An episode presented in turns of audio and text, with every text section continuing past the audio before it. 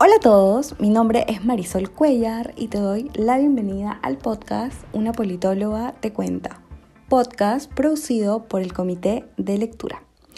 Como menciono al inicio de cada episodio, en este espacio hablaremos sobre todas esas cosas que tienes que conocer sobre el proceso electoral 2021, que está a la vuelta de la esquina. Cada vez faltan menos días para acudir a las urnas a elegir a quiénes será nuestra fórmula presidencial, candidatos al Congreso y representantes ante el Parlamento andino. Así que es importante estar preparados. Para el episodio de hoy hablaremos sobre los organismos electorales, un tema importante conocer, ya que para emitir un voto informado, además de la información sobre los candidatos, es importante que sepamos cómo funcionan las reglas electorales. Así que antes de comenzar al concepto tal cual, tenemos que revisar uno más grande que es el de sistema electoral. ¿Y qué nos dice la Constitución sobre el sistema electoral? La Constitución menciona que el sistema electoral tiene como finalidad la conversión de los votos en escaños o cargos públicos. Es decir, el sistema electoral es ese conjunto de técnicas, procedimientos que se siguen y que transforman los votos en escaños para el caso del Congreso o cargos públicos para el caso de los otros cargos de elección popular. El sistema electoral también tiene por funciones básicas el planeamiento, la organización y la ejecución de los procesos electorales, así como el mantenimiento de un registro de las personas que son electores, que es lo que conocemos como el padrón electoral. ¿Quiénes integran este sistema electoral.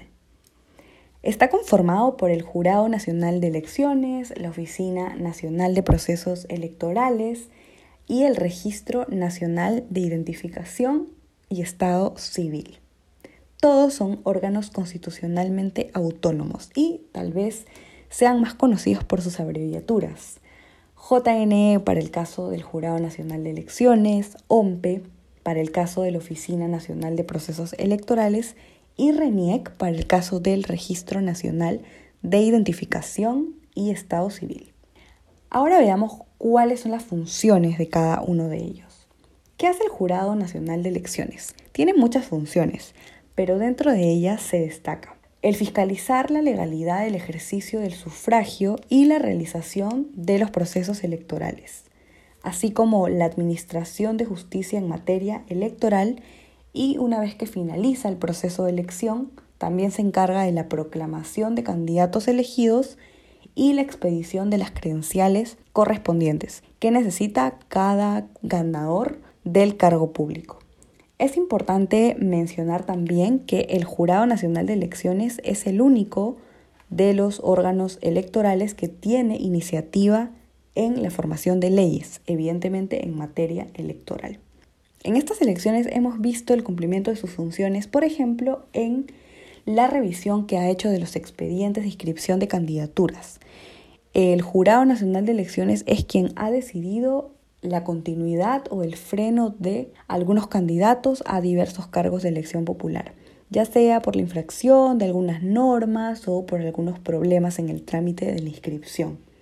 También se encuentra fiscalizando que no haya una vulneración, por ejemplo, de las normas de publicidad electoral, dentro de otras funciones. ¿Cómo está conformada la directiva de este organismo electoral que cumple funciones tan importantes?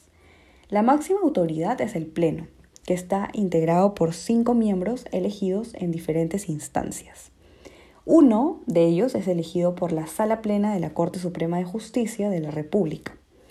Este miembro es quien preside el Pleno del Jurado Nacional de Elecciones. Otro es elegido por la Junta de Fiscales Supremos, otro miembro por el Colegio de Abogados de Lima, otro por los decanos de las facultades de Derecho de las universidades públicas y un miembro más por los decanos de las facultades de Derecho de las universidades privadas. Es importante la conformación y la forma de elección del Pleno, ya que busca garantizar la independencia e imparcialidad en la toma de decisiones de sus miembros, que, como hemos visto antes, resulta fundamental para un proceso de elecciones. Ahora hablemos de la OMPE. ¿Qué ¿Qué es lo que hace la Oficina Nacional de Procesos Electorales? Dentro de sus funciones se destaca la organización y logística de todos los procesos electorales, así como la elaboración el diseño de la cédula de sufragio.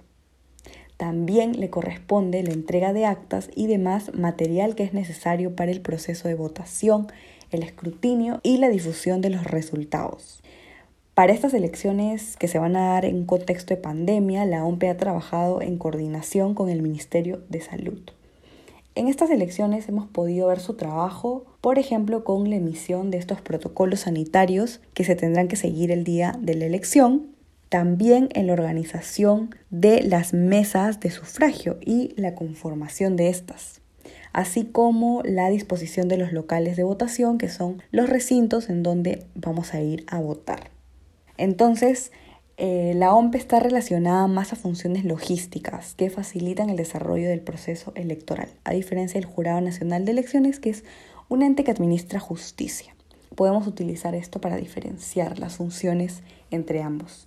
Y a diferencia del Jurado Nacional de Elecciones, la OMP no tiene pleno, tiene un jefe nacional, que es nombrado por la Junta Nacional de Justicia por un periodo renovable de cuatro años.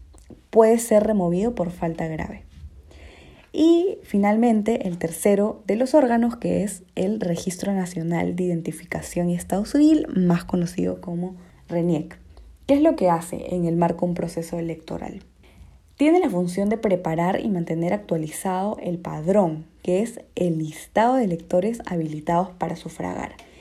Y si bien de primera lectura puede parecer una función sencilla, no lo es para nada. Es de vital importancia ya que el listado de ciudadanos que tendrán el derecho a votar no tiene que tener o tiene que tener un nivel de error mínimo, ya que se estaría vulnerando un derecho básico en la democracia que consiste en el permitir que un ciudadano pueda ejercer el voto.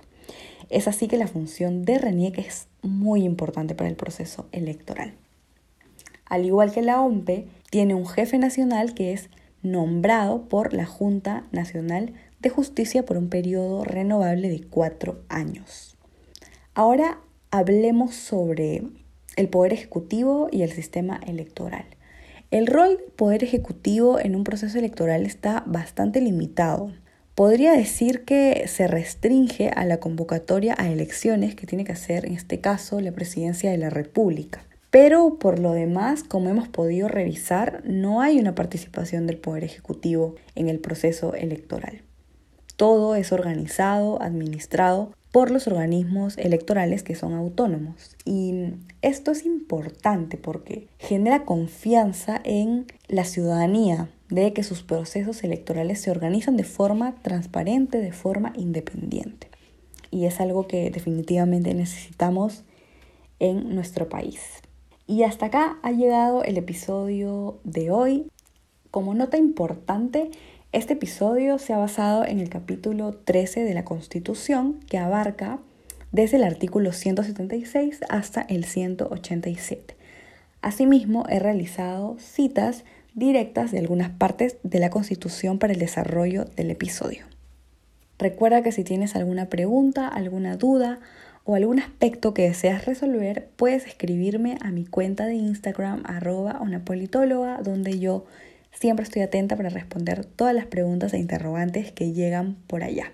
Asimismo, te recomiendo escuchar los anteriores episodios en donde he hablado sobre los planes de gobierno, las hojas de vida, la franja electoral, la barrera electoral, todos aspectos muy básicos que tienes que conocer sobre las elecciones y que te van a ayudar a entender muchísimo mejor el proceso electoral que estamos cursando. Recuerda que estamos muy cerca del 11 de abril y cada día tenemos que seguir trabajando por estar informados. No tenemos que ser parte de ese 20% que decide su voto en la fila. Te deseo una excelente semana y nos encontramos en el próximo episodio del podcast Una politóloga te cuenta. Chao.